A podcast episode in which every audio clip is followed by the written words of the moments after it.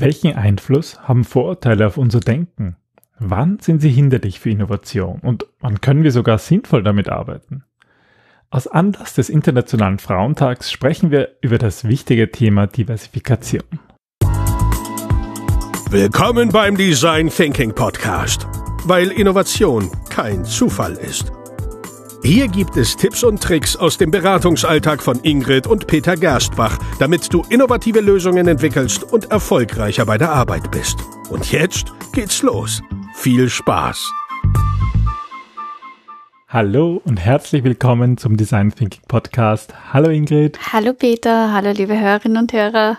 Herzlich willkommen ähm, am 3. März. Aber eigentlich geht es in der heutigen Episode unter anderem um den 8. März. Genau. Der 8. März ist nämlich der Internationale Frauentag und wir wurden gebeten, ein bisschen ähm, Input zu liefern. Das klingt jetzt blöd, aber ja, einfach darüber aufmerksam zu machen, weil es da doch einiges gibt, was uns auch im Design Thinking betrifft. Ja, und zwar von LinkedIn. Ingrid schreibt ja ihre wöchentliche Kolumne. Und in der nächsten, im nächsten Montag ist eben Internationaler Frauentag und da wirst du äh, ja auch einen Artikel darüber schreiben. Und das haben wir uns als, ähm, als Impuls genommen, auch hier im Podcast ähm, darüber zu sprechen.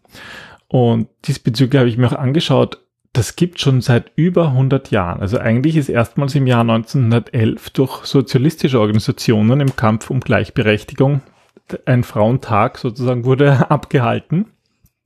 Und das erste Mal wirklich am 8. März war er schon im Jahr 1921, also vor 101 Jahren. Hm. Ja. Und das gleiche Datum hat dann auch die Vereinte Nationen im Jahr 1975 festgelegt. Aber die Daten sind eigentlich gar nicht wichtig. Eigentlich, worum es uns geht als Design Thinker, ist ähm, Diversifikation. Ja, also es geht eigentlich gar nicht so um dieses ähm, spezifische Frauenthema. Das klingt jetzt irgendwie, finde ich, aus meinem Mund auch ein bisschen komisch. Aber mir geht es darum, um generelle Gleichheit. Und naiv, wie ich war, zu Beginn, wie ich mit dem Arbeiten begonnen habe, dachte ich ja immer, es geht eigentlich um die Leistung und um ähm, die persönlichen Fähigkeiten, die man hat und um die Stärken und Schwächen. Aber äh, aus stereotypischen Gründen oder aus, ähm, ich glaube, aus psychologischen Gründen vor allem oder soziologischen Gründen ist das gar nicht so. Ja, natürlich aus kulturellen Gründen, weil sich vieles ähm, so einbürgert, was man vielleicht gar nicht so bewusst will. Aber wenn wir über Diversifikation sprechen, gerade wir als Design Thinker, ist natürlich auch ein ganz ein wichtiges Thema, oder? Es ist wichtig für, für Kreativität. Naja, es ist, ähm, eigentlich geht es darum, dass wir Menschen uns ja gerne zu denen gesellen, die uns sehr ähnlich sind im Denken und in den Werten mhm. und in, in unserer ganzen Erfahrung eigentlich. Nur wenn wir uns aus dieser Gruppe nicht hinaus bewegen, dann passiert es natürlich, dass wir immer zu den gleichen Lösungen kommen, weil die Erfahrungen sehr ähnlich sind, weil eben die Werte sehr ähnlich sind und wir kommen nicht in diese Diskussion hinein. Wir beginnen nicht Dinge zu hinterfragen, neue Perspektiven einzunehmen. Und deswegen ist es so wichtig, sich mit Menschen auch auseinanderzusetzen, die vielleicht eine andere Meinung haben, die eine andere Erfahrung haben, die ähm, von einer unterschiedlichen Schicht herkommen, aus einer unterschiedlichen Kultur.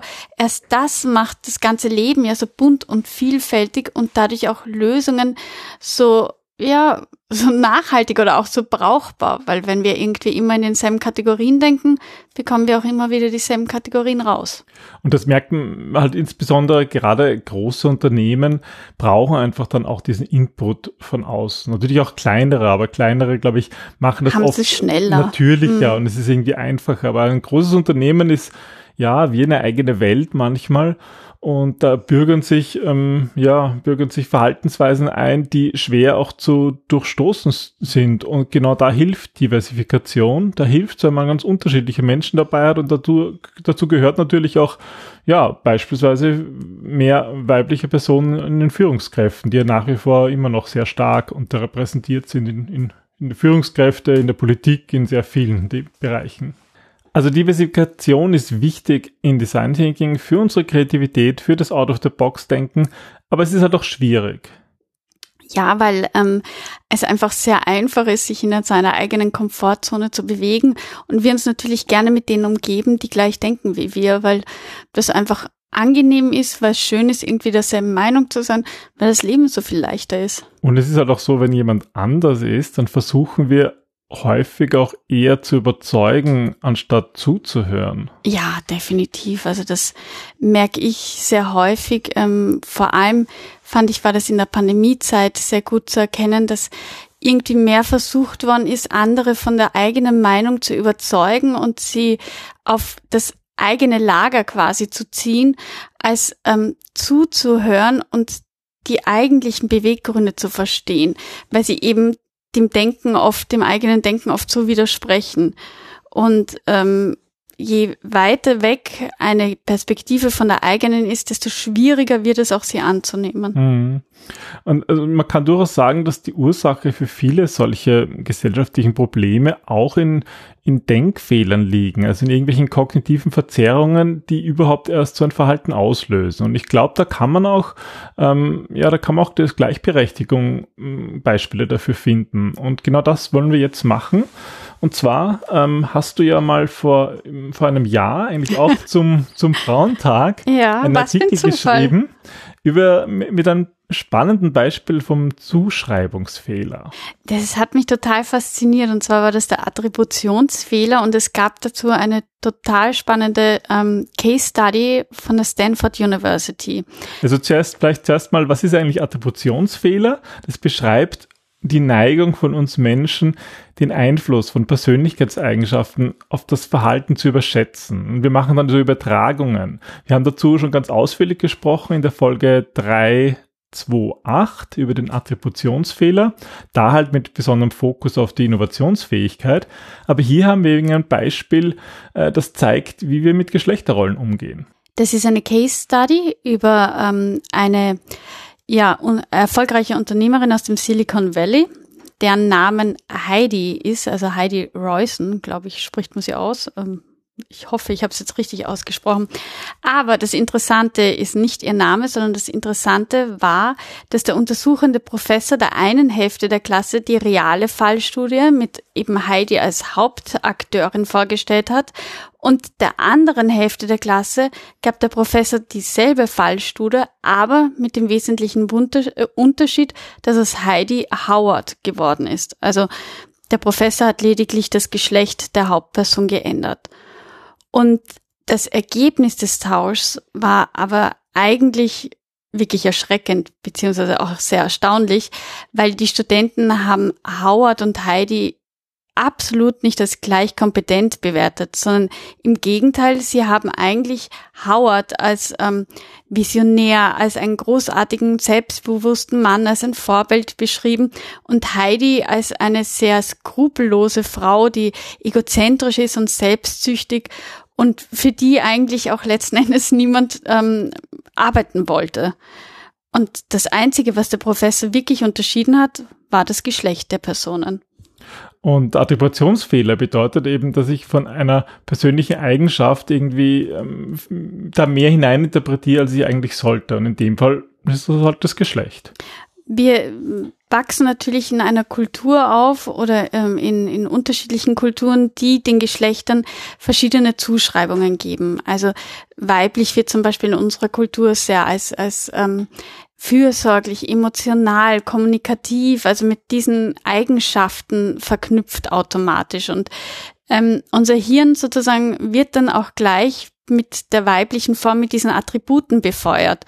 Und das heißt, wir denken dann in diesen Kategorien. Und das macht es einerseits natürlich leichter, schnell jemanden einzuordnen. Also es hilft im ganzen Denkprozess, aber es führt eben auch leider zu einem sehr starren Denken, weil man das nicht hinterfragt. Das klassische Beispiel ist ja auch in der Kindererziehung, dass dann, wenn eben Burschen und ähm, Puppen spielen. Genau, die Autos bekommen und die Mädchen, die kriegen halt die Puppen, ja. Und das ähm, ist, ist so in uns drinnen, dass es halt wirklich schwierig ist, ähm, da rauszukommen. Aber vor allem das Problem ist, dass wir dann dieses Denken ja auch so weit übernehmen, dass es eben auch bei Innovationsvorhaben oder bei Vorhaben im Sinne von Produktdesign und so weiter eine maßgebliche Rolle spielt, wenn wir vor allem in die Untersuchung gehen. Und ähm, wir sind ja vor allem spezialisiert auf diese Beobachtung, Befragungsabfolge. und gerade da, finde ich, müssen wir extrem auf den Attributionsfehler ähm, oder auf diese Zuschreibung aufpassen. Also das, das gibt, es, damit wir diese Fehler vermeiden, ist es wichtig, dass wir zum Beispiel schon bei der Zusammenstellung der Teams aufpassen. Also wenn wir wirklich überlegen, wen wollen wir im Design Thinking Team haben? Wer sollte dabei sein? Es ist ja häufig, dass wir beauftragt werden, ein Thema zu bearbeiten und es stehen vielleicht zwei, drei Personen fest, die halt beispielsweise im Vertrieb arbeiten, weil es ein Vertriebsthema ist, ist das, sind die sowieso, sowieso Fixstarter. Aber dann gilt es natürlich auch immer darum, ein Team rundherum aufzubauen. Und ähm, häufig ähm, kommt da irgendwie so der Wunsch, na ja, wir fragen einfach Leute, die innovativ sind oder irgendwie besonders kreativ sind. Und warum ist das nicht gut? Naja, weil das nicht unbedingt auch der Fall ist. Also diese Personen sind nicht unbedingt kreativ oder innovativ, nur weil sie in einem bestimmten Beruf arbeiten oder nur weil sie vorher eine bestimmte Tätigkeit gemacht haben. Und ähm, es befeuert natürlich auch wieder dasselbe Denken, dass wenn jemand innovativ ist, dann hat er bestimmte Eigenschaften und bestimmtes Vorstellungsvermögen und dann sind wir wieder in diesem Gruppendenken drinnen, was ja per se nicht stimmt wir wollen natürlich im Design Thinking jetzt nicht unbedingt Leute dabei haben, die irgendwie destruktiv sind und sagen, na ja, das können wir nicht machen, das ja, haben selbst, wir immer schon so gemacht. Selbst die helfen manchmal weiter, um manchmal Spieler zu ja, einen anderen befeuern. Blickwinkel bringen. Ja, also wir wollen natürlich schon Leute, die offen sind, aber nicht unbedingt die, die eh von allen irgendwie als innovativ gelten, weil wenn man die alle zusammengibt in einen Haufen, dann wird da auch nichts drauf. Das heißt, wir wollen da eigentlich ein diverses Team haben, das ganz unterschiedlich denkt und fühlt und arbeitet. Na, außerdem ist dann auch so ein bisschen der Denkfehler. Es ist ja im Grunde jeder innovativ. Es sind nur manchmal nur die anderen Methoden, die diese Innovations- oder Kreativitätsfähigkeit überhaupt erst herausholen. Also das, was Menschen als innovativ oder kreativ beschreiben, muss es per se nicht sein. Mhm. Und das Zweite, wo wir ganz besonders aufpassen müssen, zum Thema Diversifikation ist natürlich auch, wenn wir Befragungen und Interviews machen. Gerade bei Befragungen und Interviews arbeiten wir oft mit Stereotypen. Also wir versuchen schon, die Zielgruppe einmal ähm, analytisch, sage ich einmal, heraus zu, zu kategorisieren aus den ähm, verschiedenen ähm, Vorgaben, die wir schon haben, aus den verschiedenen Angaben. Und dann kommt es natürlich dazu, dass man dann auch Menschen befragt, die einem sehr ähnlich sind, also die man selber auch repräsentiert, wodurch man aber allerdings auch wieder dieselben Antworten bekommt, die man eigentlich selber auch geben würde. Also wir tun uns einfach leichter, auch mit Menschen ins Gespräch zu kommen, die so sind wie wir. Also als ein Beispiel, wir, ähm, vor einiger Zeit hatten wir ein Projekt, da ging es um Haarprodukte und irgendwie denken da die meisten Teilnehmer, ist uns auch, auch so aufgefallen, an Frauen, die irgendwas mit ihren Haaren machen. Aber dass Männer sozusagen genauso viel Produkte einsetzen, vielleicht nicht genauso viel, da gibt es sicher jetzt Umsatzstatistiken, aber mm, das sind halt so Vorteile, die uns einerseits helfen, schnell in Kategorien zu denken, aber andererseits halt auch nachteilig sind, wenn wir wirklich ähm, erfahren wollen, warum Kunden ein Produkt kaufen. Naja, und wir befeuern damit auch noch einen anderen Denkfehler und zwar den ähm, Bestätigungsfehler. Das heißt, wir bauen Hypothesen auf, die wir dann eigentlich versuchen zu ähm, nicht zu widerlegen, sondern eigentlich zu begründen. Das heißt, wir versuchen, danke, deswegen auch Bestätigungsfehler. Wir versuchen natürlich auch die Antworten zu finden, die wir glauben finden zu werden und interpretieren die Sachen zu unseren Gunsten. Und auch hier spielen natürlich dann unsere Vorurteile unseren Streich. Auf der anderen Seite können manchmal Vorurteile auch sinnvoll sein. Also wenn wir zum Beispiel Personas entwickeln, wir werden auch durch die, die Episode über die, für viele Episoden über die Personas verlinken, ähm, gerade bei Personas, also wenn wir von unserer Zielgruppe uns ein Bild machen, dann leben die schon auch von Stereotypen. Also wir spielen auch ganz bewusst mit solchen Vorurteilen, weil Personen ja irgendwie auch greifbar sein müssen. Naja, Personen sind vor allem sehr kumulative Eigenschaften von der Zielgruppe, die wir befragen wollen. Und da lässt es sich kaum vermeiden, auf Stereotypen zurückzugreifen, weil man darf ja auch nicht vergessen, dass diese Stereotypen ja wohl auch existieren, weil sie eine gewisse Berechtigung in unserer sozialen Umgebung haben. Also Stereotypen entstehen ja schon aufgrund von Tatsachen mehr oder minder, die es aber eben auch zu durchbrechen gibt, damit wir eine viel diversere und vor allem authentischere Bevölkerung leben können. Das heißt, wenn wir jetzt sozusagen auf, aus Anlass vom 8. März, vom Internationalen Frauentag uns überlegen, wie können wir ein ja, bessere Unternehmen gestalten, bessere Produkt- und Service-Innovationen gestalten? Was ist deiner Meinung nach hier wirklich Bessere wichtig? Lösungen finden. Ich glaube wirklich, dass es darauf ankommt, ähm, das Team möglichst bunt zu gestalten. Und das ist auch für einen selber herausfordernd, weil man eben seine eigenen Denkmuster hinterfragen muss, seine eigene Weltansicht. Und das ist nicht immer leicht, weil sie doch auch auf Bequemlichkeit basiert und doch auch oft ähm, ja, ein bisschen aus magischem Denken basiert, weißt du, eigentlich so die Welt, wie man sie gerne hätte. Und dann muss man das zerstören oder ein bisschen ähm, disruptiv stören, sage ich mal. So einen Abstand vom eigenen Denken herstellen. Ja, um, um dann neue Lösungen, neue Perspektiven zu sehen und vielleicht Meinungen zuzulassen, die einem entgegenstoßen, weil sie nicht unbedingt die eigenen Werte ja, äh, unterstützen. Ja, und wir laden euch dazu ein, vielleicht gerade nächste Woche, wenn sozusagen in der Woche des Internationalen Frauentags sich das mal ganz bewusst zu machen, vielleicht auch wirklich bezüglich auf Geschlechterrollen, wann nehmt ihr eine weibliche oder wann nehmt ihr eine männliche Rolle ein, wann wann beschreibt ihr jemanden anderen eine Rolle zu? Ähm, und ist es überhaupt korrekt? Ähm, ja, wir möchten euch einladen, das mal ganz bewusst darüber nachzudenken, über euer Verhalten, über das Verhalten von anderen. Ja, weil wir glauben, dadurch kann man ein bisschen Denkfehler vermeiden und die Welt ein bisschen besser machen. Und sich selber besser kennenlernen, indem man das eigene Denken reflektiert und sich selber beobachtet. Genau. Es ist auf jeden Fall manchmal erschreckend, aber immer ein Versuch wert, weil die Welt einfach viel bunter ist, als wir es meistens denken oder glauben können. So ist es. Also viel Spaß dabei. Zum Abschluss gibt es noch eine Terminvorschau für den nächsten Live-Termin. Wir hatten ja in der vorigen Episode ein LinkedIn ähm, Audio-Event und das werden wir wieder machen. Und zwar, der nächste Termin ist am Donnerstag, den 10. März um 8.30 Uhr in der Früh. Da werden wir, ähm, ja, werden wir ein Interview, also wieder mal mit uns ein Interview gemacht. Oder mit Ingrid und mir zum Thema Design Thinking. Und wenn ihr live dabei sein wollt, und mitdiskutieren wollt? Mitdiskutieren wollt? Ja, weil das ist ja eben so ein Social Audio, wo alle mitdiskutieren können und Fragen stellen können. Dann streicht euch schon mal in den Kalender den 10. März, Donnerstag, 10. März, 8.30 Uhr. Ähm, Link wird dann auf unserer Webseite gepostet. Findet ihr dann unter gerstbach.at und natürlich auf LinkedIn bei Ingrid und bei meinem Profil. Wir freuen uns aufs Hören.